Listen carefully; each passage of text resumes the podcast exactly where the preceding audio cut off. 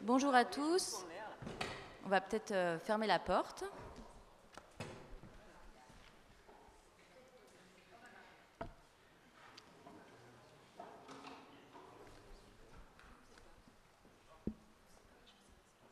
C'est une surprise. Voilà.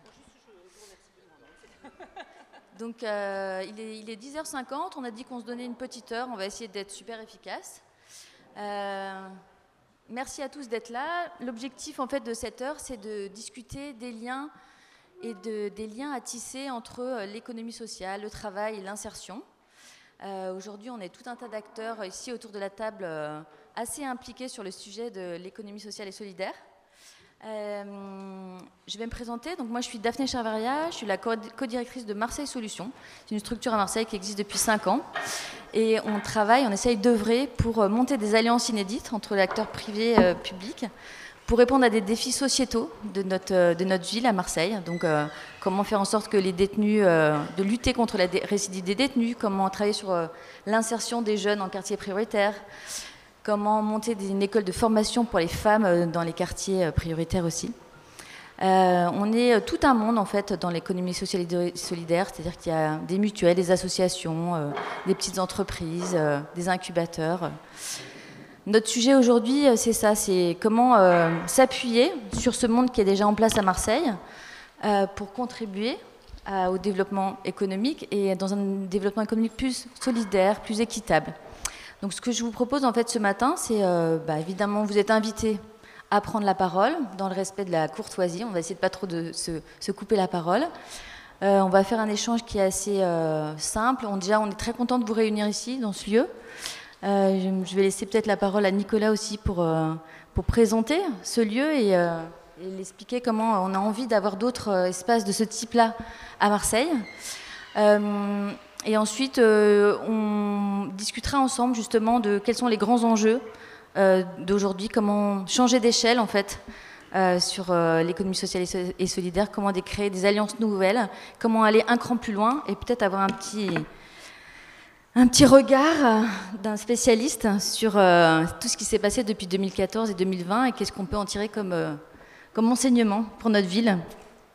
Donc euh, je vais laisser peut-être la parole à Nicolas qui va nous présenter euh, Coco Velten. Et puis après, ce que je vous propose, en fait, c'est que simplement, à chaque fois que vous prenez la parole, présentez-vous en une minute pour euh, nous expliquer qui vous êtes et pourquoi c'est important d'être là aujourd'hui pour Marseille dans cette période un peu historique. Merci. On vient de faire une visite assez complète de, de tout le bâtiment avec la délégation. Pour dire, ce matin en préparant, en imaginant ce matin, je me suis dit qu'il y a quelque chose euh, qui, m'est venu, c'était que le meilleur de l'ESS ne se voit pas à l'œil nu, que c'est dans le processus en fait qu'il faut, il faut comprendre le processus, il faut voir ce qui ne se voit pas seulement dans le produit euh, fini pour euh, comprendre les effets de chaîne que euh, basculement du système conventionnel vers un système ESS peut produire. Si on a imaginé devant vous deux fromages de brebis, si on a un qui a été fait en conventionnel et l'autre avec un effort d'agriculture bio, bah, même si à la fin ils se ressemblent, il y en a un qui n'a pas mis de pesticides dans les rivières et qui a créé plus de sens dans le travail de ceux qui l'ont produit. Ici euh, à Coco Velten, ce qu'on pourrait ne pas voir si on passait trop vite, c'est que euh, on est dans un lieu qui normalement ne devrait pas exister parce que c'est on est dans les interstices de la ville où euh, ce bâtiment il est en train de changer de propriétaire et normalement il est vide, il est inerte, il est inactif et là en trois ans on a fait le pari de l'utiliser. Ça on pourrait ne pas le voir. Ce qu'on pourrait ne pas voir non plus, c'est que dans le même étage au fond il y a 80 personnes qui sont hébergées qui, s'ils n'étaient pas là, seraient peut-être à la rue. C'est un enjeu important. On est mobilisé en ce moment sur ces questions-là avec euh, Marseille Solutions. Ce qu'on ne pourrait pas voir encore, c'est qu'on est euh, à Belzins, dans un quartier dont les indicateurs INSEE indiquent euh, une euh, difficulté quotidienne dans le rapport aux apprentissages, euh, à la richesse, euh, et que euh, c'est pas rien en fait d'installer une sorte de, de tiers-lieu dont on peut faire des tables rondes de SS. Qui aurait dit qu'il y a 18 mois qu'une table ronde de SS allait se tenir euh, comme ça au cœur de Belzins Ce qu'on ne voit pas encore, c'est qu'on est dans un projet où il n'y a pas de captation de la valeur produite. C'est aussi un déterminisme fort de, de l'ESS. On crée de l'attractivité, on crée de la valeur économique, mais elle n'appartient à personne. Il n'y a même pas de fonds de commerce, il n'y a pas de propriété. On s'insère et on fait vivre en utilisant les émergences de la société civile. Et ce qu'on voit peut-être, pour le coup, ce sont ces nouvelles alliances, des alliances entre des intérêts de, un intérêt général porté par la politique publique. Ici, c'est l'initiative de la préfecture de faire exister ce projet, qui en est le propriétaire, et euh, la société civile qui sait euh, assez rapidement euh, s'investir dans ces interstices de temps et d'espace pour proposer des coopérations nouvelles. Merci beaucoup. Merci Nicolas.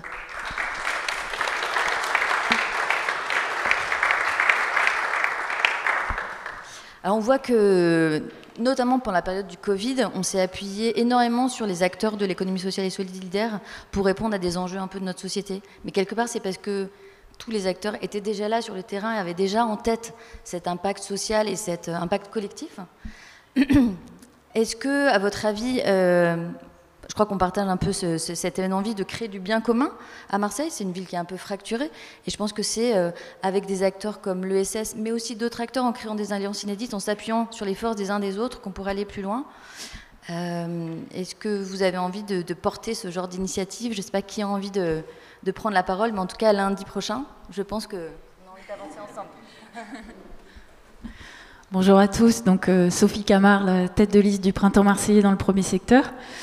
Euh, dans une autre vie, euh, entre 2010 et 2015, j'étais élue écolo euh, à la région et je présidais la commission économie. On avait beaucoup de cadres d'intervention sur l'économie sociale et solidaire et j'expliquais justement à Benoît Hamon que nous avions une difficulté déjà à l'époque à construire des partenariats et à développer euh, l'économie sociale et solidaire à Marseille. Il y avait euh, beaucoup d'autres départements ou de territoires, notamment dans les Alpes, euh, où c'était très développé, mais ici, ça n'a jamais vraiment fonctionné. Même les critères d'insertion dans les marchés publics à Marseille, c'est toute, une bataille. Hein. moi, ce que je voulais dire, c'est que peut-être que là, on est effectivement au moment où ça peut enfin se déclencher. je dirais que il y a beaucoup d'acteurs à Marseille qui font de l'économie sociale et solidaire, mais sans le savoir. Voilà. Sur euh, les, aides, euh, sur ce qui s'est passé pendant la, crise sanitaire, c'était beaucoup du bénévolat, des collectifs citoyens, nous on dit plutôt ici. Mais ce qui est euh, important, c'est la manière dont les gens se rencontrent et peuvent créer des projets. Et ça, on commence à rentrer dans l'économie sociale et solidaire. Alors par exemple, on a ici deux sujets. Euh, enfin ici euh, Belzins, mais euh, plus globalement à Marseille. Bon, il y a un sujet dont il faut parler un peu quand même, c'est qu'on a beaucoup d'économies informelles. avec, je pense, soit on porte un jugement moral, soit on essaye de mener des politiques pour aider à transformer cette économie-là, où il y a voilà, des choses à prendre et à laisser. Hein, mais bon, hein, il y a aussi la sortie de l'économie informelle qu'il faut mener euh, ici à Marseille. Hein. Il y a des formes de blanchiment d'argent, etc. Hein. Moi, je parle cash. Hein. Bon. Mais il y a aussi toute une économie traditionnelle des petits commerces. Et par exemple, je voulais donner un exemple concret. Il y a euh, pas loin d'ici, alors plutôt dans le deuxième, un supermarché coopératif. Donc là, on est vraiment dans le modèle de, l'ESS, le Super Cafouche, et qui va essayer de s'implanter ici du côté de Belzins et ils ont eu l'intelligence, effectivement, de ne pas arriver en opposition avec les commerçants de Belzins, mais d'essayer de trouver des partenariats pour que ça se passe bien avec les commerçants euh, de Belzins. Et, c'est un supermarché euh, donc alimentaire. Hein. Donc ils ont l'intelligence de euh, tisser des liens avec le territoire pour implanter leurs projets. Et je pense que voilà, c'est aussi dans les partenariats entre ce qui est innovant, traditionnel ou en devenir qu'on peut avancer et, développer cette économie nouvelle dont on a besoin ici. Voilà. Merci beaucoup. Je crois qu'en effet, il y a, dans l'ESS, il y a pas mal de ce qu'on appelle des rebelles constructifs. C'est des gens qui font changer un peu les choses parce qu'ils voient qu'il y a des problèmes, ils apportent des solutions. Euh, nous, ce qu'on essaye euh, globalement aussi, c'est de faire du lobbying positif, d'être des manipulateurs positifs, parce qu'en effet, il ne faut pas qu'on soit que entre nous. Il faut qu'on arrive à embarquer avec nous justement des entreprises classiques, des acteurs classiques en fait qui n'ont pas encore franchi le pas. Et je pense que c'est un peu ce travail que vous avez fait quand même depuis 2014, d'essayer d'embarquer le plus de monde dans cette énergie, faire un espèce d'appel d'air. Euh, si vous aviez un peu des leçons euh, à tirer de, toute cette période-là, depuis 2014, comment vous, pourriez nous conseiller pour embarquer encore plus de gens dans cette mouvance à Marseille? Merci, bon merci à vous. Hein. Je suis très heureux d'être avec euh, Michel aujourd'hui Rubirola à Marseille parce que ça va, je vais dire un mot, selon ce qui se passe le 28, ça change un petit peu pour l'ESS. Hein. Euh, mais je veux mettre de suite, pour moi, les points sur les i, y compris pour l'ESS, ce qui va se passer dans les semaines et les mois qui viennent est sans précédent. Qu'on se mette dans la tête qu'une chute de 10 à 15 points du PIB va se traduire par euh, évidemment des destructions d'emplois, mais euh, des gens qui vont euh, accepter de négocier des baisses de salaire contre le maintien de leur emploi, il y a une montée de la pauvreté, de la précarité, et on peut anticiper que bien des filets de solidarité traditionnels, familiaux, culturels, de quartier, ne résisteront pas cette fois-ci à l'impact de cette crise. Ce qui veut donc dire, je le dis, euh, pardon d'avoir un propos tout de suite politique, mais qui va euh, embrayer sur la question de l'économie sociale et solidaire, mais s'il y a bien une économie qui euh, ne se désintéresse pas de l'intérêt général, c'est bien celle-là, donc je pense que c'est légitime d'en parler. Mais pour une ville comme Marseille, comme beaucoup d'autres villes, mais une ville comme Marseille, personne, même les plus riches, je veux le dire, n'a intérêt à ce que demain, euh, euh, ceux et celles qui dirigent cette ville ignorent les questions de service public, d'intérêt général, de solidarité, d'écologie et les questions sociales. Et, le choix qui sera fait, je, profite, je le dirai de toute façon euh, tout au long de la journée, mais le choix qui sera fait le 28 juin est aussi déterminant de ce point de vue-là. Je le dis d'autant plus que je découvre avec effarement, par exemple, que la ville de Marseille n'honore pas, alors c'est peut-être pas la seule disposition légale que la ville de Marseille n'honore pas, mais il y a l'obligation pour la ville de Marseille, obligation légale, depuis 2014 de se doter d'une stratégie d'achat public socialement responsable. Pourquoi? Parce que la ville de Marseille fait partie de ces grandes collectivités qui réalisent plus de 100 millions d'euros, largement plus d'ailleurs pour Marseille, d'achat public, et elle a l'obligation donc d'intégrer dans sa stratégie d'achat public l'ESS comme évidemment partenaire, euh, mais euh, de réfléchir à des clauses sociales, à l'insertion par l'activité économique, bref, faire en sorte que l'achat public soit un levier pour développer l'ESS et des activités qui créent de l'emploi non délocalisable, favorisent les circuits courts, bref, tout ce qui fait aujourd'hui euh, le, ferment d'une économie, celle qui nous intéresse. Bon ça, Marseille ne le fait pas. Euh, dommage qu'on n'ait pas prévu des instruments pour, euh, pour, euh, pour contraindre davantage, mais Marseille ne le fait pas. Elle le fera demain, si, si évidemment Michel devient maire de Marseille, mais j'insiste sur le fait que c'est absolument décisif. J'ajoute une autre chose. Qu'est-ce qui est décisif pour l'économie sociale et le secteur associatif? C'est qu'une ville ne se contente pas d'aider le secteur de l'ESS par des appels d'offres. Aujourd'hui, le tissu associatif meurt d'être financé principalement par de la mise en concurrence. Si vous faites de la mise en concurrence quand vous êtes une association, votre projet associatif se dilue derrière le cahier des charges fixé par la collectivité qui vous donne de l'argent. C'est le grand changement des 10 ou 20 dernières années. Avant, on faisait euh, de la subvention, on subventionnait du projet associatif. Le projet associatif, c'est quoi? C'est le projet de citoyens qui s'associent librement et décident, dans tel territoire, de porter telle ou telle activité. Mais dès lors que ces associations, pour être financées, sont obligées de se soumettre à un appel d'offres, c'est-à-dire à un cahier des charges qui est fixé par celui qui paye, eh bien, elles sont quelque part euh, délégataires de services publics ou auxiliaires euh, de la politique d'une municipalité, mais elles, finalement, elles, mettent moins en valeur ce qui était l'originalité du projet de ces personnes qui s'associent et décident de faire euh, telle activité d'insertion, telle activité sportive, telle activité dans le tourisme, que sais-je encore.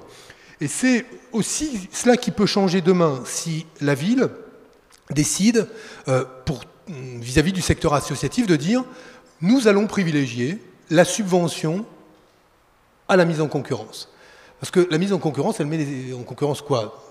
Des associations entre elles, des fois, ce qui est quand même assez dingue de voir des associations d'éducation populaire courir après euh, euh, les appels d'offres des villes pour faire du périscolaire, parce que ce sont souvent deux bons projets, trois bons projets qui euh, s'affrontent, voire même les gros qui mangent les petits, comme dans l'économie classique, et tout ça est n'est pas bon, honnêtement, pour notre euh, tissu associatif et social, mais aussi souvent des associations qui sont en concurrence avec des entreprises privées lucratives. Et donc on a des acteurs privés non lucratifs face à des acteurs privés lucratifs, et vous voyez, dans des secteurs de l'éducation, de la culture, de la santé, monter en puissance des acteurs privés lucratifs, donc qui dégagent des profits distribués ensuite forme de dividendes, en tout cas où il y a un bénéfice qui est réalisé par les propriétaires de l'entreprise, et, euh, sur la base d'appels d'offres qui étaient censés répondre à l'intérêt général. Donc, il y a là un enjeu euh, euh, tout à fait crucial à ce que la politique qui sera celle euh, de la ville à destination de l'ESS en général, du milieu associatif en particulier, favorise la subvention plutôt que la, mise en concurrence. Bon, voilà deux leçons que, je, vois, mais vous savez, je pense qu'on est dans un moment où c'est comme si on a eu une, une anesthésie générale et on se réveille là, tous. Et donc, dans l'anesthésie générale, au début, euh, vous pouvez même délirer un peu, hein, ça peut être très sympa. Euh, euh, ça peut même correspondre à, des sensations liées à l'absorption de substances hallucinogènes, aujourd'hui non légalisées, mais qui pourraient l'être un jour. Mais il y a un moment aussi, le réveil, où la douleur se réveille. Et, je disais ça en plaisantant, mais en fait, je n'ai pas du tout envie de plaisanter. Je, pense que, le réveil va être brutal dans beaucoup d'endroits. Et, il y a, me semble-t-il, euh, euh, quelque chose qui tient du réflexe presque de survie pour nous tous, à nous doter de boucliers sociaux et écologiques dans la période. Et, le choix d'une municipalité, c'est le choix ou de s'exposer ou de se protéger. Et pour commencer, il va falloir se protéger. Donc euh, le, développement de l'ESS et le choix de faire l'invitation qui m'a été faite de venir ici par Michel pour moi, moi je sors de ma retraite, hein. j'y retourne euh, à 15h quand je reprends le train, euh, mais je l'ai fait avec plaisir.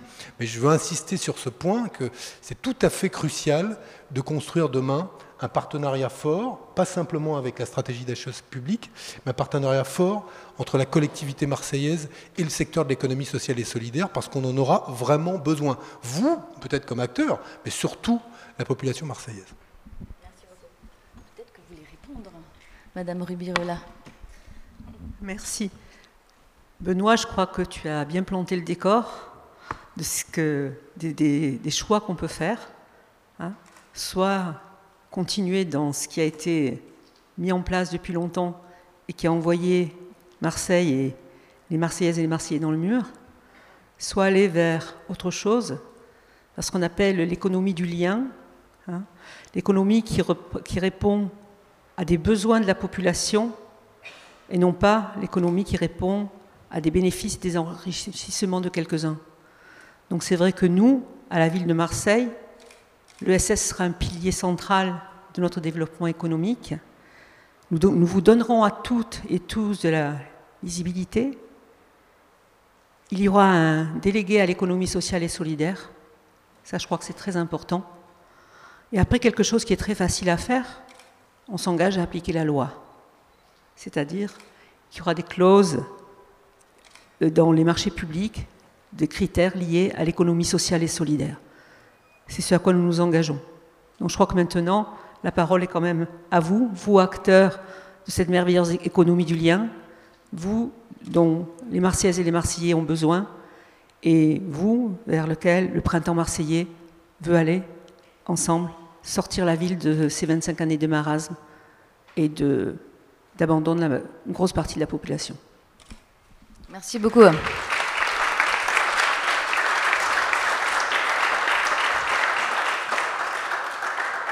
Je crois que justement cette ville, elle, est fracturée et qu'elle a besoin de vivre ensemble, elle a, besoin de se créer du commun et a des ressources sur le territoire qui sont hyper importantes sur lesquelles on peut s'appuyer. Euh, je crois que euh, ce qui est important aussi, c'est euh, de se dire euh, dans quoi on s'engage, quels sont les, préceptes. Et je vais peut-être te donner la parole pour que tu rappelles justement les, engagements qu'on avait souhaités justement pour les différentes villes. Bonjour à toutes et à tous. donc Jean-Baptiste Ruffac, je représente aujourd'hui le mouvement d'entrepreneurs sociaux qui compte euh, beaucoup d'entreprises sociales euh, en France et à Marseille comme euh, Actavista, Biocop, la conciergerie solidaire, etc. etc. Et aujourd'hui, en fait, je viens parler d'un plaidoyer qu'on a porté pour les municipales dans toutes les villes de France, avec dix propositions clés qu'on a proposé aux candidats de, de s'engager à mettre en place. À Marseille, nous avons contacté, sollicité tous les candidats, toutes les listes. seuls deux sont engagés à, les mettre en place, vous Michel Urbirola et, Sébastien Barle avant la, fusion des deux listes. donc déjà, ben, on veut vous remercier pour l'écoute et l'échange. Euh, euh, j'en profite pour, pour remercier Eric euh, et François qui n'est pas là aujourd'hui mais qui ont construit Tétard avec nous. Donc je vais insister sur deux des propositions sur lesquelles on a échangé, qu'on a construites. une sur la commande publique que vous venez d'évoquer, en effet c'est le levier à court terme très efficace pour être actif une fois que vous seriez élu maire de Marseille. Euh, sauf que euh, pour être efficace là-dessus, il faut la volonté politique. Vous l'avez a priori, vous êtes engagé, mais il faut, aussi euh, la technicité et l'efficacité dans la transcription auprès des fonctionnaires. Et aujourd'hui, on constate que une volonté politique seule ne suffira pas. Il faut un vrai travail de formation et d'accompagnement des fonctionnaires qui aujourd'hui ne sont pas formés en fait, ne connaissent même pas en fait les possibilités, la loi, ce qui est possible de faire. Et seule la volonté politique ne suffira pas. Donc nous, on aimerait bien aussi euh, euh, qu'il y ait un vrai travail d'accompagnement, de formation. Euh, parce que moi, sur le terrain, aujourd'hui, concrètement, moi, je, suis directeur du développement d'une entreprise d'insertion. beaucoup d'interlocuteurs, c'est moi qui leur apprends en fait ce qui est possible de faire, ils ne savent pas rédiger et c'est problématique.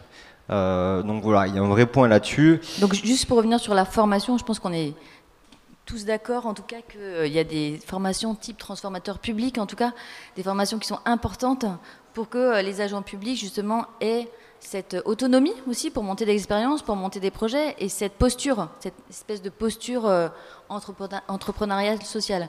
Et je pense que ça va passer par de la formation et puis par aussi par le recrutement, aussi des personnes compétentes à la tête de, de cette ville. Je voulais rajouter quelque chose. Donc là, on est en phase. Donc est-ce que peut-être que tu as un point à ajouter? Et puis surtout, si vous avez des questions, n'hésitez pas. Et juste un deuxième point rapide qu'on que, a, qu'on a mis en avant dans nos propositions, c'est travailler à la transition euh, des entreprises du territoire qui ne sont pas forcément l'ESS, qui n'ont pas vocation à, à, être statutairement dans l'économie sociale et solidaire, mais euh, comment elles peuvent s'inspirer de nos bonnes pratiques, euh, euh, des preuves de concept qu'on a fait sur le terrain.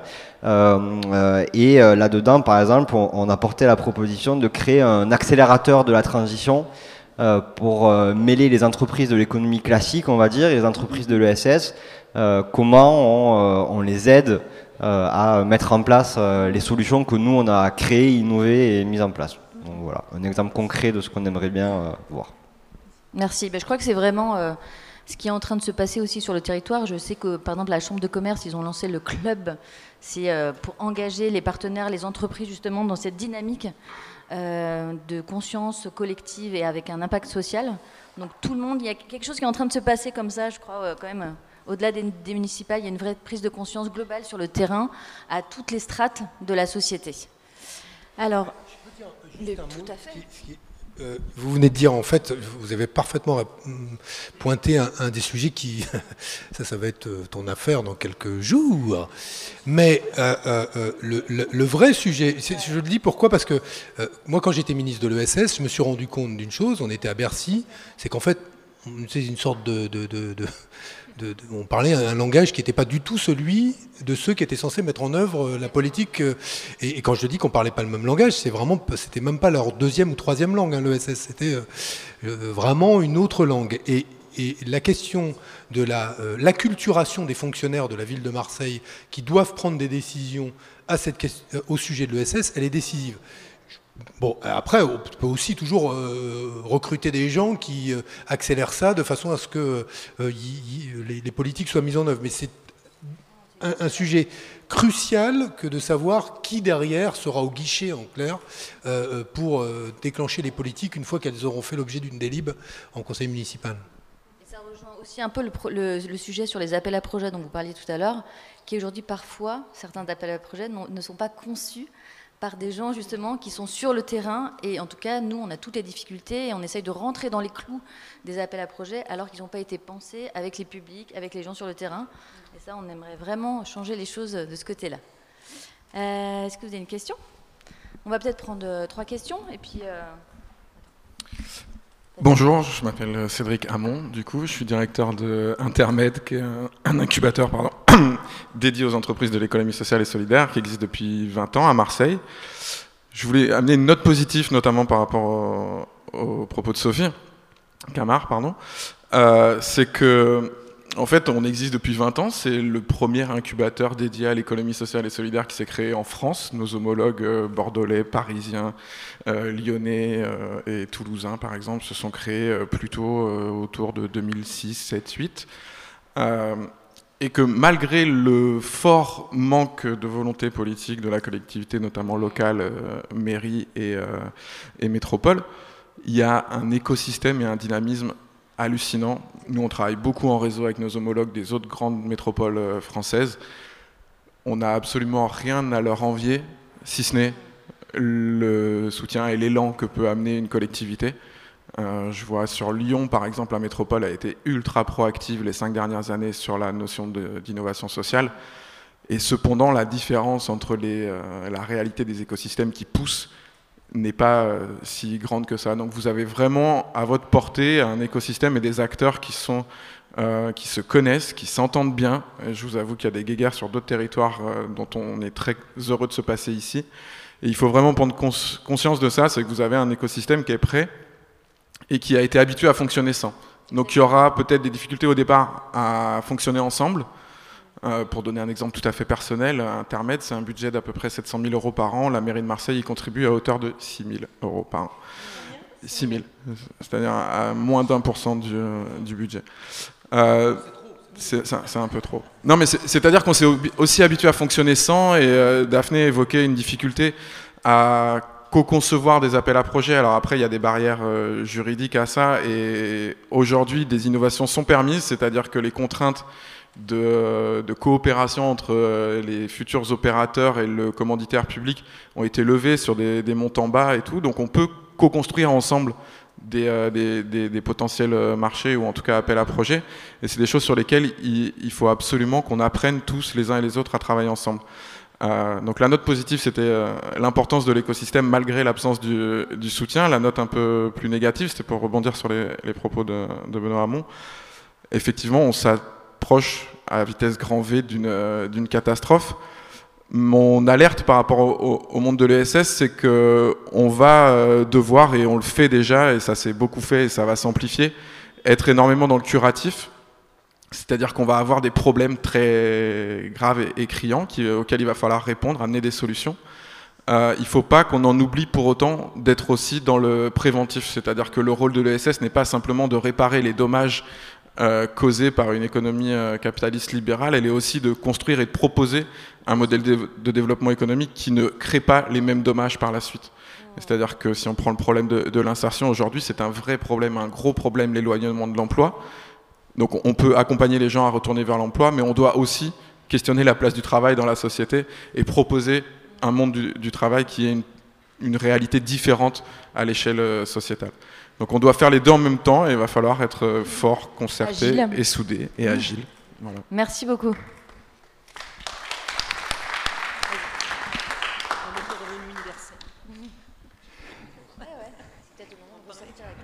Oui, bonjour à tous. Bruno Hus, je représente ici la Chambre régionale d'économie sociale et solidaire, ah. la CRES.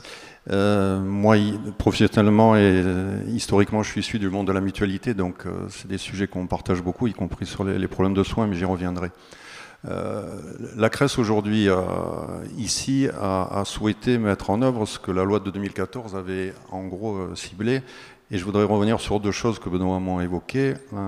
la première, c'est le caractère inclusif de la loi, c'est-à-dire qu'on souhaite il est important que l'ESS se positionne, y compris sur ses valeurs, comme rassembleur, y compris d'entreprises ou de structures qui sont euh, juridiquement, qui ne relèvent pas d'un statut ESS, mais qui ont des valeurs et des approches communes. Donc, euh, le caractère inclusif de, la loi de 2014, on l'apporte complètement. Donc, on, est très axé là-dessus. Et sur les questions d'RSE, par exemple, les entreprises en général sont plutôt en train de faire ce qu'on avait initié historiquement que quelque chose de concurrentiel.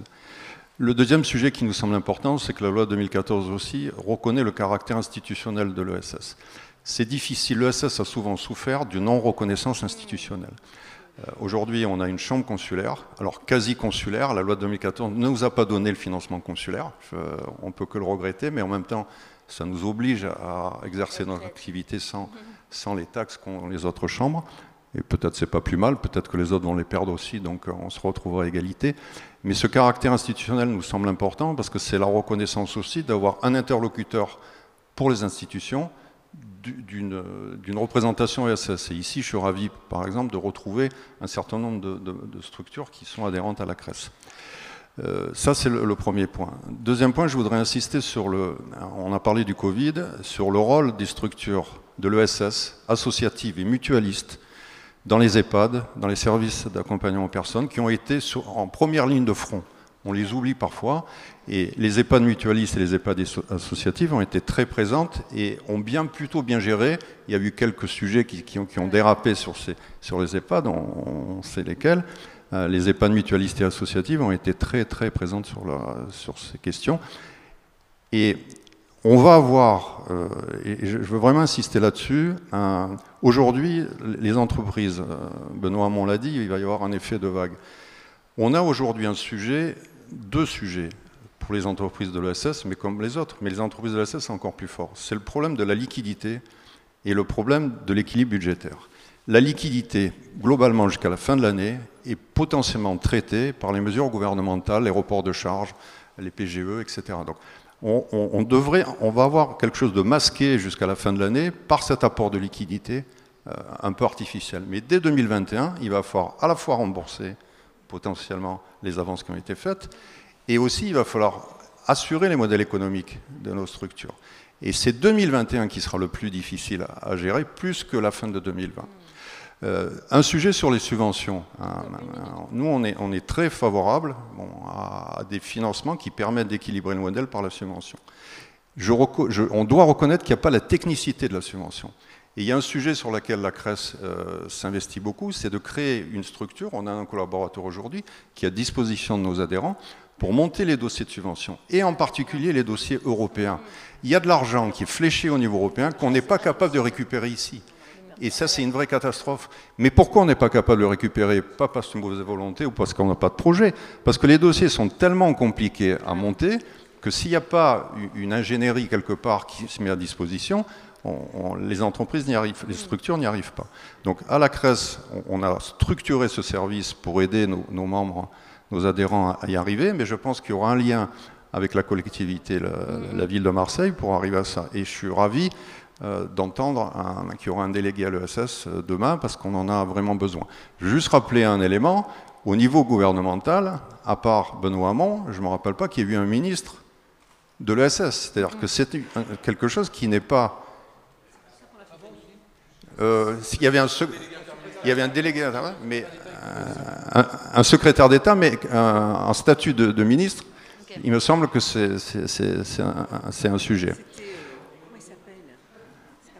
Donc voilà. Euh, donc dans, le, on, a besoin d'échanges et de reconnaissance. C'est-à-dire il faut à la fois qu'on tisse les liens entre les entreprises de l'ESS, et je veux revenir sur l'histoire des marchés. Encore une minute. une minute sur l'histoire, le sujet des marchés qui est fondamental. Je veux juste prendre en exemple ce qui a été fait sur les par rapport aux Jeux Olympiques. L'organisation des Jeux Olympiques a fléché 10% des marchés qui seront attribués dans le déploiement des Jeux Olympiques aux entreprises de l'ESS. C'est-à-dire, au-delà d'une reconnaissance du respect de la loi, il y a aussi, on peut aussi envisager un fléchage de, quantitatif. Voilà. Merci beaucoup. Merci pour cet éclairage. Est-ce que l'un d'entre vous veut réagir? On prend une autre question. Tout à fait. Euh, bon, Bonjour, je suis Virginie Gallon, je, représente euh, Enercop PACA, qui est un fournisseur euh, d'électricité renouvelable, pionnier de l'électricité verte depuis 15 ans, qui est aussi le seul fournisseur d'électricité en France avec un statut coopératif, puisqu'on est une SIC, Société coopérative d'intérêt collectif, donc l'intérêt général, c'est vraiment dans notre, dans notre ADN. Et euh, on a parlé d'urgence sociale. Euh, ce que je trouve intéressant dans le programme du printemps marseillais, c'est qu'il y a la conjugaison entre l'urgence sociale, mais l'urgence environnementale aussi, qui est vraiment, euh, devant nous. Et, on a parlé aussi de, comment former les fonctionnaires et les, élus et toutes les personnes des collectivités territoriales à ces questions-là liées à l'ESS. Mais euh, ce qui est intéressant aussi, c'est d'aller plus loin, c'est-à-dire de redonner le pouvoir aux citoyens. Euh, nous, c'est vraiment quelque chose qui fait écho au projet d'Enercop, c'est vraiment la réappropriation euh, citoyenne. Et dans le programme du printemps marseillais, je suis heureuse de voir qu'il y a à la fois une, une ambition forte sur la transition énergétique, donc à la fois sur la sobriété, l'efficacité énergétique, réduire les consommations de la ville, faire un vrai audit, faire de la rénovation, euh, mais il y a aussi euh, un paragraphe très intéressant sur euh, le soutien aux coopératives citoyennes. Et nous, donc, ça fait cinq ans qu'on est implanté dans la région, la coopérative PACA, et qu'on accompagne des collectifs à monter des coopératives de production d'énergie renouvelable. Et c'est vraiment intéressant. Je pense qu'aujourd'hui, tout le monde est conscient qu'il y a une soif de démocratie participative. les citoyens ont envie d'être acteurs aussi, et que, à travers des projets comme ça, il euh, n'y a pas que la question de l'énergie, il y a aussi la question du lien social, du faire ensemble et de, la réappropriation au sens de l'empowerment du citoyen qui, euh, reprend la main et qui, euh, apprend aussi à, faire sa part et à être acteur. Juste pour reprendre l'exemple d'Enercop, parce que là, on n'y pense pas forcément quand on, on va construire une politique euh, dans, une municipalité, mais euh, il y a un objet qui existe, qui s'appelle la SIC, justement, euh, la Société coopérative d'intérêt collectif, et qui est un objet absolument incroyable. Parce que le réflexe, souvent, quand on est un politique et qu'il y a un besoin social, c'est de se dire, bon, ben, comment je réponds à ce besoin, quel guichet, quel formulaire, quel budget, quoi. Je, dis, c'est un réflexe, ça arrive souvent. Or, aujourd'hui, on vous dira très vite, comme il n'y a pas de budget, il n'y aura donc pas de formulaire, pas de guichet, donc on ne répondra pas aux besoins réellement aujourd'hui, grâce à ce modèle des SIC, on a la possibilité, donc à l'intérieur d'une coopérative, d'associer différents collèges, euh, qui sont euh, les usagers, les producteurs, les salariés eux-mêmes, des collectivités, avec maintenant une, facilité plus grande pour construire et fabriquer des SIC. Et, l'intérêt des SIC, c'est qu'on peut imaginer, comme vous l'avez dit à l'instant, avec les acteurs eux-mêmes, euh, c'est-à-dire ceux qui expriment le besoin, ceux qui peuvent potentiellement y répondre, on construit une solution la municipalité, la collectivité, elle n'est pas obligée d'être seule d'ailleurs, peut monter au capital entre guillemets de la, coopérative et jusqu'à 50% de celle-ci, donc lui offrir des garanties solides euh, pour pouvoir euh, euh, se construire sur l'avenir. Et on apporte une réponse qui est une réponse durable, beaucoup plus démocratique que ce qu'on pouvait faire auparavant. Et, il n'y a pas encore le réflexe. Alors certaines collectivités commencent à y penser, mais il n'y a pas ce réflexe d'avoir une vraie stratégie qui consiste à dire euh, euh, est-ce que c'est pas la SIC qui est la solution plutôt qu'une politique publique classique? Ça vraiment, l'avantage à Marseille, c'est que ce que vous avez remarquablement dit, c'est que on a une, municipalité nullissime sur ces questions-là, sortante.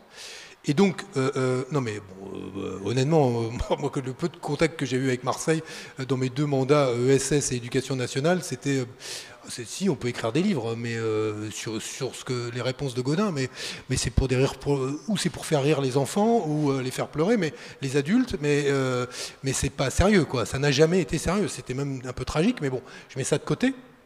Mais nullissime, objectivement, en tout cas les, élus, et un système, un écosystème ESS qui s'est construit, d'ailleurs, et qui est d'autant plus résistant qu'il l'a fait sans l'aide du, partenaire public. Et donc, on a Là, au moment où vous allez arriver, c'est la mairie peut-être que meilleure, et elle va pouvoir s'appuyer sur une expérience qui existe déjà, euh, qui, qui, honnêtement assez incomparable. On ne trouve pas ça dans les villes ou les collectivités où il y a une forte tradition d'intervention publique, une forte tradition de solidarité liée aux politiques lui-même. Donc ça, c'est une vraie chance. Et, là, on peut avoir une, stratégie à Marseille qui, sur les coopératives d'activité d'emploi, sur les SIC, sur les coopératives citoyennes ou de consommateurs, favorise des réponses qui viendront bah, des Marseillais eux-mêmes et qui alors là, illustreront ce qui est la vocation du printemps marseillais, c'est-à-dire tout ce que vous, tu as pu dire. Je trouve qu'il y a, euh, en tout cas, il y a quelque chose à, imaginer. En tout cas, je pense que le délégué à l'ESS de Marseille, non, mais il va avoir, euh, il va avoir du boulot, honnêtement. Euh, voilà. Juste, je voulais préciser sur le, sur le modèle de cycle dont tu as évoqué, Benoît. C'est au sein du groupe santé, la commission santé à laquelle j'ai participé, hein, puisque notre programme a été fait quand même en co-construction avec différents acteurs spécialistes, aussi bien associations que citoyens et, aussi professionnels. Nous avons pensé que la continuité de l'offre de soins dans les quartiers qui étaient délaissés passerait probablement par un système de, SIC. Voilà. Euh, il y a un modèle comme ça qui existe à Paris et on s'est inspiré de ça pour pouvoir éventuellement travailler là-dessus dans les quartiers euh, où l'offre de soins est malheureusement abandonnée. Merci beaucoup. Oui, bonjour. Euh, Emmanuel Ferrier, donc candidat le printemps marseillais avec Michel Rugrola sur le secteur 3. Euh, moi, j'étais un petit peu venu pour euh, interpeller parce que euh, je suis dans l'économie sociale et solidaire depuis une vingtaine d'années. avec Michel Rubirola et, et, Sébastien Barle, on a monté l'écomotive Café. Il y avait aussi Nicolas Détry à l'époque. et si vous voulez, après, je me suis retrouvé très, très rapidement au chômage et je me suis retrouvé face à face à une conseillère pour l'emploi. Elle me dit Mais qu'est-ce que vous faites? Je fais bah, Moi, je fais de l'ESS. Mais c'est quoi ça? Et donc, du coup, j'ai passé euh, presque trois heures à expliquer à des gens de Pôle emploi ce que c'est que l'économie sociale et solidaire. Donc, j'avais un projet de développement d'une épicerie paysanne. Euh, on m'a mis euh, justement dans, un, dans un truc avec France Active qui connaissait pas l'économie sociale et solidaire. Donc, assez régulièrement, je leur envoyais des documents en disant mais ça, ça marche pas comme ça, c'est pas comme ça, c'est pas comme ça. Et donc en fait, quand on veut faire l'économie sociale et solidaire, on se rend compte que en permanence, le terrain nous appelle à faire ça parce que on protège le climat, on protège euh, les personnes âgées, on protège la santé, on protège euh, les classes sociales populaires, on propose des services euh, qui sont vraiment en adéquation avec les besoins des gens et pas avec les financeurs, ce qu'on nous demande. Mais systématiquement, on a des freins la CIC, c'est pas ce que c'est. La ville de Marseille, c'est pas ce que c'est. Le Pôle emploi, c'est pas ce que c'est. Et dans l'éducation nationale, quand on prend les, programmes d'économie pour les lycéens, l'ESS n'existe pas. Donc je parle à l'ancien, ministre. Mais pas c'est pas de votre faute, c'est pas ça. Mais on, sent bien que, si vous voulez, c'est un secteur qui n'arrive pas à transpirer au-delà du cercle d'initiés. Et donc, euh, moi, moi, ce que j'aimerais, c'est qu'avec le printemps marseillais, on s'engage durablement et fortement sur UNSS à Marseille, qui protège la santé, qui protège le climat, qui protège les classes populaires et les quartiers populaires. Merci.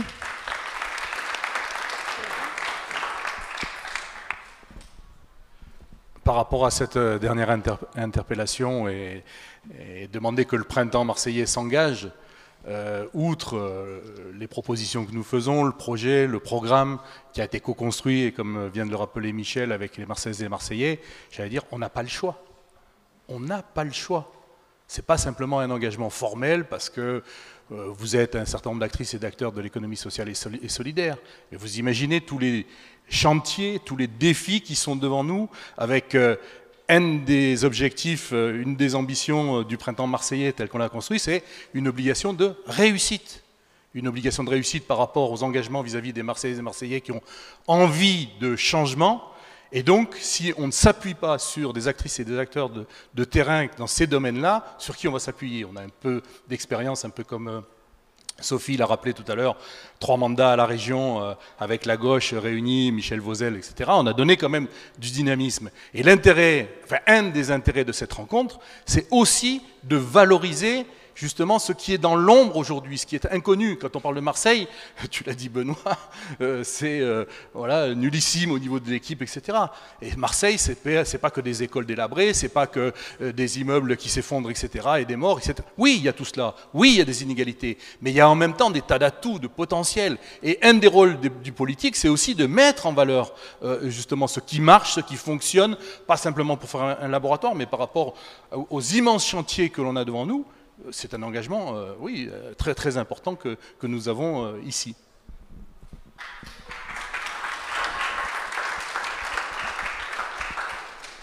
je, je peux que rebondir en tout cas sur ce genre de projet. Et effectivement, il y, a déjà une initiative, il y a, il y a des choses qui sont nulles à Marseille, mais il y a aussi des gens qui s'engagent, qui travaillent, qui font transformer la ville et sur, sur lesquels il faut s'appuyer. Ça, c'est certain. Il y a des initiatives, euh, je vois par exemple euh, Laurent euh, de Synergie Family qui est en train de monter un lieu immense qui s'appelle l'Épopée, qui va être du côté de Sainte-Marthe et qui va être vraiment dédié à révéler les talents et partir du principe que justement tout le monde a une bonne étoile, tout le monde a un talent caché et quelque part il suffit de le, de le révéler. C'est pas si simple comme ça, mais il y a des parcours d'accompagnement pour, euh, pour ces jeunes et moins jeunes. Donc je veux dire, il y, a, des initiatives qui existent et en effet il faut les démocratiser, il faut les valoriser parce que quand on parle de l'ESS, même ce mot ESS, parfois euh, on aimerait que ça soit plus simple en fait quoi. Et que, euh, comme Nicolette Détry disait tout à l'heure, on fait de l'ESS sans le savoir. Il y a plein de gens aussi aujourd'hui qui œuvrent pour l'égalité des chances euh, et qui n'ont pas de label ESS. Mais on aimerait que ça soit de plus en plus courant et euh, vulgarisé. Euh, Est-ce que quelqu'un veut intervenir encore une question? Je prie. Bonjour, Benjamin Borel de Boussole Point et Partage. Je suis là en tant ah, que super. pardon, je suis là en tant qu'administrateur de la Fédération des entreprises d'insertion. Euh, L'élément que, que, je voulais pointer, oui, effectivement, c'est très bien d'avoir une dynamique, une dynamique ESS sur, euh, sur le territoire. Effectivement, on en a besoin d'avoir un écosystème qui soit, qui soit favorable. Euh, je pense qu'un des points aussi qui est important par rapport à ça, pour que les acteurs de, l'ESS puissent se développer correctement, euh, c'est aussi de pouvoir faire en sorte qu'on ait des services publics qui soient de qualité. Et je pense notamment sur la question du transport. Euh, nous, on a nos, ateliers de, production qui sont dans la zone des abattoirs. Clairement, moi, je, je, vais soit en vélo, enfin, et principalement en bus dans, mes, dans mes bureaux. Le bus, alors avec Capitaine Jazz, c'est mieux, hein, mais le, le, temps d'attente est très variable. Donc, c'est pas facile de pouvoir inciter si on n'est pas convaincu. Euh, la prise de transport en commun. Par ailleurs, on est aussi sur des horaires décalés. Nous, notre structure, elle produit du pain bio pour la restauration collective. Euh, et donc, euh, la fin des transports, euh, c'est difficile pour nos salariés qui ont effectivement des problématiques de mobilité. Euh, pendant le confinement, je tiens à rappeler aussi que quand même nos salariés qui sont des salariés parmi les plus précaires, hein, c'est ceux qui ont tenu la baraque. Et ça, je pense qu'il faut le rappeler parce que parce que c'est des valorisations qui sont très faibles. Euh, on, a, on a applaudi les soignants, mais on n'a pas forcément applaudi non plus ou pensé à ceux qui nous faisaient à manger. Euh, et, d'autant plus difficile que euh, durant cette période, la, dire, les transports en public étaient, en, situation de, restreinte. Euh, donc, si vous voulez, ça, je pense que c'est un élément important. C'est un élément important aussi de prendre en considération que les horaires d'été, c'est pas que ceux euh, des écoles, euh, parce qu'on n'a pas trois mois de, congés payés et donc euh, c'est difficile de pouvoir organiser des déplacements par rapport à ça. Euh, et un autre élément que je voulais également apporter, c'est que oui, effectivement, euh, la subvention, c'est intéressant. Je pense que le marché public, et nous, c'est ce qu'on défend au niveau de la FEI, ça a une vertu. C'est effectivement intéressant pour pouvoir porter des choses parce que la preuve par l'économique est celle qui permettra d'entraîner d'autres aussi dans des changements de pratiques. Donc, si on est performant économiquement et qu'on arrive avec euh, l'ensemble de notre fonctionnement, de montrer qu'on est en capacité de produire des produits de qualité, euh, et, que le, marché se poursuit, je pense que c'est un effet, d'entraînement très important. Nous, on a une, une, structure à Montpellier. On a eu un, un, marché public il y a 4 ans avec des clauses qualité qui étaient importantes, donc qui nous ont permis euh, de gagner le marché. La ville a été convaincue, ils ont closé l'ensemble du marché sur le renouvellement, et donc c'est avec eux qu'on travaille sur l'ensemble de, des éléments. Et je pense que ça, c'est un élément important parce que cette dynamique, elle se fait en, discussion, en construction. Il faut ces temps de régulation, bien évidemment, parce que c'est la satisfaction qui, est importante euh, à la fin, mais il faut qu'on puisse, euh, qu'on puisse se garder ces, ces, temps de respiration et de discussion pour... pour euh, faire en sorte que la satisfaction soit des deux côtés. Merci beaucoup. En tout cas, bravo pour votre mobilisation pendant la période du Covid. Je sais que vous avez fait un travail extraordinaire et vous soulevez pas mal de questions quand même. Donc je pense qu'en effet, ce délégué à l'ESS va avoir pas mal de taf à partir de lundi.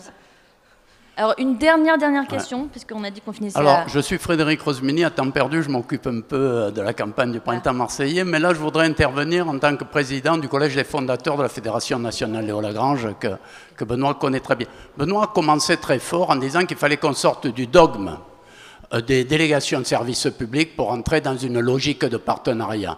C'est ce qu'on a fait à la région sur trois mandats et ça a fonctionné parce que cette logique de partenariat fait qu'on sait recenser les associations qui dans cette région sont dans le bien public, sont dans l'intérêt général et ne sont pas toujours à concourir les unes par rapport aux autres. ce que tu as dit était limpide, mais je voudrais que ce soit bien retenu. Il faut qu'on sorte du dogme des délégations de services publics dans lequel on est depuis des années. Quand tu parlais de nullité de cette ville, je voudrais juste vous donner un exemple. Oui, oui, non, non, non, non. De cette muni... Tu as raison, de cette municipalité, faut savoir quand même que Gaston Defer, dont on a quand même pu critiquer un certain nombre de choses, recevait les associations gestionnaires de sa ville tous les trimestres. En 25 ans, Godin n'a jamais reçu les associations délégataires de délégations de services publics, c'est-à-dire ceux qui gèrent des centres sociaux. Pas une fois en 25 ans. Or, Sophie et, Jean-Marc peuvent témoigner du nombre de fois qu'on a reçu les présidents. Donc, si tu veux, vraiment, je voudrais que nos élus, nos candidats qui vont être demain aux affaires, retiennent bien qu'il faut sortir de ce dogme des délégations de services publics. Merci. Juste, hein, j'ai pas dit que Marseille était nul. Hein. J'ai dit Godin était nul. et je le mets pour Sorel à Montpellier. Par ailleurs, tu, peux faire un. Tu peux, Sorel à Montpellier, c'est pareil. Moudin à Toulouse, c'est pareil. Colomb à Lyon, c'est pareil. Tombe bien, ils vont perdre tous les trois.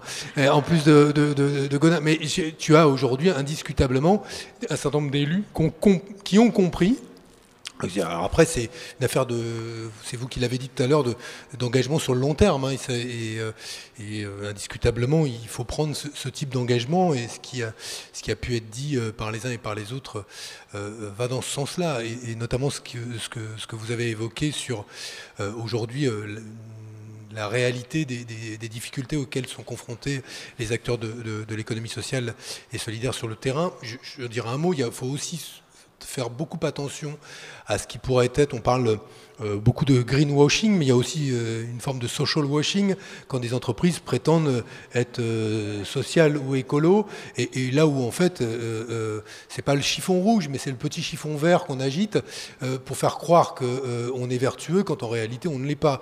Et surtout aujourd'hui les, contrats qui existent entre la ville et un certain nombre d'acteurs privés, je, pense par exemple à la question de la restauration collective ou de la restauration scolaire, va falloir passer au crible tous ces contrats-là pour voir ce qui euh, a besoin d'être euh, modifié, corrigé, voire même euh, changé, parce qu'il y a des enjeux fondamentaux, notamment pour les petits, je pense à la restauration scolaire, parce qu'au-delà de, évidemment de la, du bio, il faut imaginer les, circuits courts aussi. le circuit court, c'est quand même essayer de limiter le nombre d'intermédiaires, et, ça, ça favorise directement les acteurs de l'ESS. Après, on, l'a un peu évoqué, mais le, le, sujet, ça reste aussi qu'il y ait des gens pour assurer le service. Euh, c'est-à-dire des, entreprises qui soient capables de répondre euh, à ce que va être la demande de la ville de Marseille.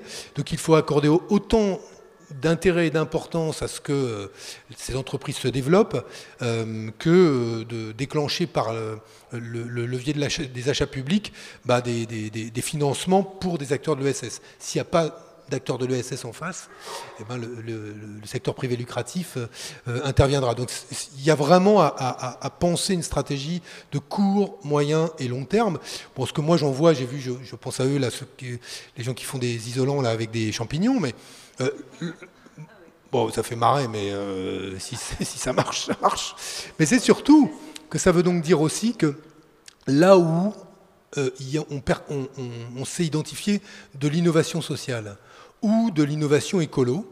faut aussi penser les crédits qui viennent soutenir ça, parce que l'écosystème, là, j'aime pas, on utilise un peu souvent ce mot-là, mais euh, l'écosystème de financement aujourd'hui de l'innovation, il est très branché euh, innovation technologique, numérique. D'ailleurs, félicitations à la Startup Nation. Hein même pas capable de fabriquer une petite pièce de tissu de quelques centimètres carrés pour protéger les soignants, mais par contre, on vous affiche euh, le sourire euh, euh, éclatant des jeunes gens issus d'HEC qui font French Impact, etc. Bon, bref, ce serait bien qu'on se concentre des fois sur la fabrication de, petites pièces de tissu, ça, ça, pourrait être utile. Non, mais je dis ça parce, pourquoi? Parce que ça, montre le ridicule de ces formules-là. La Startup Nation, bon voilà, elle s'est ruinée dans le ridicule au moment de la crise du Covid-19. Pourquoi? Parce que le plus élémentaire des pièces de tissu, on ne savait pas le fabriquer chez nous. Et j'ajoute, je ne vais pas faire trop longtemps de la politique, mais tout l'enjeu, et qui vous concerne vous directement, en ville de Marseille y compris, c'est pas simplement de, penser notre tissu économique en termes de relocalisation de l'outil euh, de production industrielle, agricole, euh, agroalimentaire, peu importe. C'est pas qu'une affaire de souveraineté au sens des frontières physiques, douanières, euh, économiques. C'est une affaire aussi de frontières entre le lucratif et le non lucratif. Qu'est-ce que nous voulons ou qu'est-ce que nous acceptons qui puisse faire l'objet d'un profit et quels sont les secteurs dans lesquels nous pensons éducation, culture, santé pour ma part, que la frontière entre le non lucratif et le lucratif doit être fixée. On doit nous dire, et à l'échelle d'une ville, ça fait sens. Si on, se dit, ben, on pense que telles activités doivent principalement relever ou de l'action publique ou d'une action privée non lucrative. Et puis d'autres, euh, pourquoi pas du lucratif.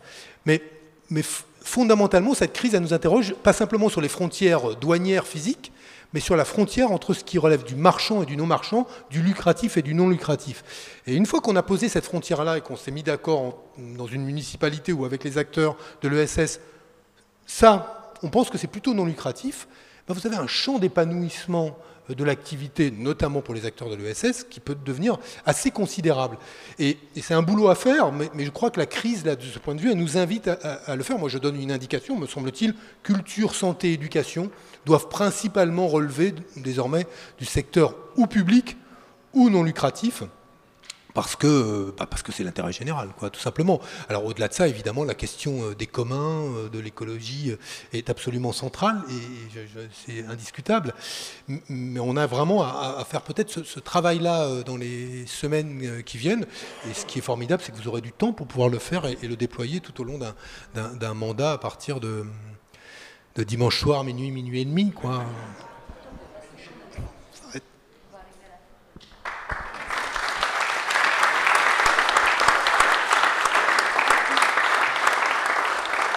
On va arriver à la fin de cette table ronde. Euh, j'aurais aimé vous, proposer de nous partager le projet fou que vous voulez pour Marseille, mais bon, je crois qu'en fait, on l'a un peu tous en commun. Et surtout, on se dit qu'on a un terreau favorable en tout cas sur ce territoire sur lequel euh, il faut travailler et travailler ensemble. Euh, et donc moi je propose que Marseille soit la capitale de l'ESS, finalement. Tout simplement parce que c'est ça comme ambition. Je vais laisser le mot de la fin à Nicolas Détry et je vous dis à très bientôt. Merci beaucoup. L'avant-dernier mot pour, pour saluer notre présence à tous à la fois vous euh, sur l'estrade, mais sur, euh, dans la salle ici, puisque vous avez euh, devant vous des, acteurs engagés, des têtes de réseau de l'économie sociale et solidaire. Et on sent une énergie, et j'espère que dans quelques mois, quelques années même, on se souviendra de ce moment qui nous engage collectivement. Et le, dernier mot, c'est pour vous dire qu'on vous accueille à la cantine en bas pour boire, pour boire un verre. Donc allez au comptoir, vous serez servis. Ça nous fait plaisir de vous accueillir. Merci beaucoup, beaucoup d'être venus. Et vous, vous êtes attendus dehors pour Merci à tous.